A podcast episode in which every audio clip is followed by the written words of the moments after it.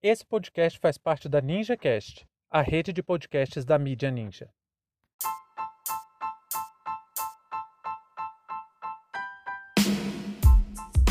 As falas do ministro da Educação sobre pessoas com deficiência. Sejam bem-vindos e bem-vindas ao seu pontão informativo com análise e opiniões a partir de uma perspectiva histórica. Eu sou Arnaldo de Castro, em conjunto com Brenda Salzman, e hoje é dia 17 de agosto de 2021. Caso você queira sugerir algum tema para ser abordado aqui, nos mande uma mensagem em nossas redes sociais.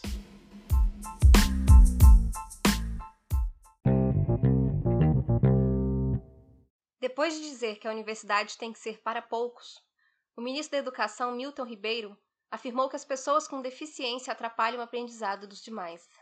Não é a primeira vez que o ministro da Educação levanta polêmicas sobre o tema. Em 2020, o governo federal determinou por meio do decreto número 10502, que instituiu mudanças na política de educação especial, Neste decreto, uma das principais mudanças foi a possibilidade de que as famílias escolhessem entre as escolas inclusivas, especiais ou bilíngues para pessoas que queiram aprender a língua brasileira de sinais. Entretanto, as críticas se avolumaram contra esse decreto, pois na prática a intenção do governo federal é de reduzir a garantia de direitos às pessoas com deficiência. A educação inclusiva propõe que a sala de aula seja um espaço de formação que valorize a diversidade, promovendo a interação entre estudantes com respeito, aceitação e a solidariedade entre educandos. Diferente do decreto imposto, as diretrizes para a educação inclusiva que foram alteradas pelo governo foram estabelecidas a partir do longo debate em escala nacional e mundial sobre os direitos das pessoas com deficiência. Em especial, a Convenção sobre os Direitos da Pessoa com Deficiência da Organização das Nações Unidas, a ONU, de 2006, assinada por mais de 158 países, incluindo o Brasil. A Política Nacional de Educação Especial na Perspectiva da Educação Inclusiva, de 2008. A Lei Brasileira de Inclusão da Pessoa com Deficiência, Estatuto da Pessoa com Deficiência, 2016 a Lei de Diretrizes e Bases da Educação Nacional de 1996 e o artigo 55 do Estatuto da Criança e do Adolescente, que determina aos pais ou responsáveis a obrigação de matricular seus filhos ou pupilos na rede regular de ensino.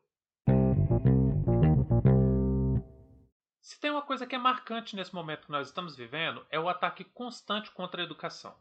É bem provável que seja marcante para mim, porque eu sou professor. Então, quando se fala em política educacional, é claro que me afeta diretamente. E aqui nós temos um problema grave. Porque quando se insere mudanças no sistema educacional, quem sente de imediato os efeitos é a parte consciente da mudança, ou seja, educadores e educadoras.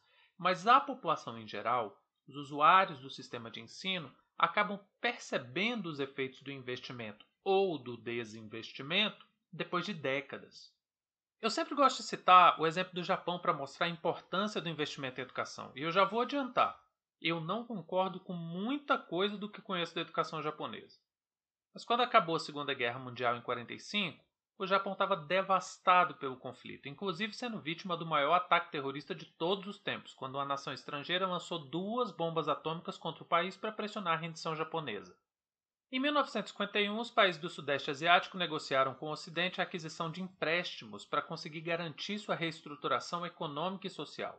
Foi o Plano Colombo. Quem recebeu praticamente a totalidade desses recursos foi o Japão. Com esse dinheiro, o Japão investiu quase tudo que pegou de empréstimo em educação. Resultado: na década de 70, o país se tornou polo produtor de tecnologia no Oriente e alavancou sua economia, ocupando as primeiras posições do ranking mundial. O que eu estou tentando dizer é que para você formar mentes levam décadas, e essa formação qualificada é fundamental, é o aspecto central do desenvolvimento. Porque afinal de contas, quem produz riquezas é a classe trabalhadora, e quanto mais qualificada, mais valiosa e produtiva é essa mão de obra. Entender isso, a importância da educação, não é bem uma novidade, não. No período clássico da Grécia já existia, por exemplo, uma ampla preocupação em Atenas em formar cidadãos, e não era só uma formação técnica, mas uma formação humana, tendo como grandes componentes curriculares, se é que a gente pode chamar assim, a filosofia, a geometria e a educação física. No Brasil, a gente vai na contramão disso. Nossos investimentos em educação em relação às nossas necessidades são ridículos. E esse buraco fica ainda pior quando falamos da educação de pessoas com deficiência. O que o Ministério da Educação está fazendo é retornar um modelo de educação que tem como princípio a eugenia. é a ideia de que existem pessoas inferiores e pessoas superiores, e esses inferiores atrapalham o ser humano perfeito em seu desenvolvimento. Nós sabemos muito bem onde esse tipo de pensamento já levou o mundo, né? Na melhor das hipóteses, essas pessoas eram confinadas, como leprosos na Idade Média e os loucos na Idade Moderna. Na pior delas, presenciamos extermínios sistemáticos de pessoas com deficiências, como a experiência do nazismo durante a Segunda Guerra Mundial.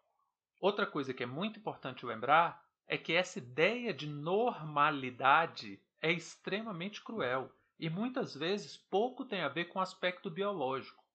Para quem quiser aprofundar sobre o tema, é imprescindível conhecer a obra do Michel Foucault, A História da Loucura. Ali ele mostra como essa ideia de loucura é muito mais um aspecto social do que biológico. Vou dar um exemplo. Uma vez eu vi um panfleto norte-americano de 1880 que dizia para a população da Filadélfia ficar atenta aos sinais e comportamentos que indicavam loucura e que deveria ser tratado com internação manicomial. Entre esses sintomas tinha masturbação excessiva e lesbianismo, ou seja, comportamentos diferentes do esperado em relação à sexualidade era visto como loucura e usavam métodos cruéis como internação e eletrochoque para supostamente tratar esses comportamentos desviantes. Eu acho fundamental fazer essa discussão porque esse tipo de tratamento dado à diversidade é extremamente cruel, desumano e tem efeitos dramáticos ao longo do tempo. Uma pessoa com deficiência tem necessidades diferentes, ela não é melhor nem pior e tem que ser respeitada e acolhida dentro das suas próprias especificidades. E daqui, da condição de professor, eu posso mandar um, um recado muito objetivo para o excelentíssimo ministro da Educação. Não é estudante com deficiência que atrapalha o aprendizado dos outros. O que atrapalha minha vida em sala de aula é a falta de investimento a falta de estrutura, a falta de recurso, a falta de espaço adequado, a falta de material didático, a falta de tecnologia e também a falta de formação continuada. Pessoas com deficiência poderiam ter aprendizado e desenvolvimento adequado se as condições das escolas brasileiras fossem minimamente suficientes, mas ao invés disso, não. Temos um governo que corta investimento em educação e a todo instante tenta boicotar qualquer recurso que seja destinado à educação. Basta lembrar que o governo foi contra o Fundeb e foi contra o recurso para melhorar a internet das escolas. Então, excelentíssimo ministro Milton Ribeiro, hoje quem atrapalha a aprendizagem das e dos estudantes, seja pessoa com deficiência ou não, é o projeto político e econômico que o senhor serve. Fim de papo.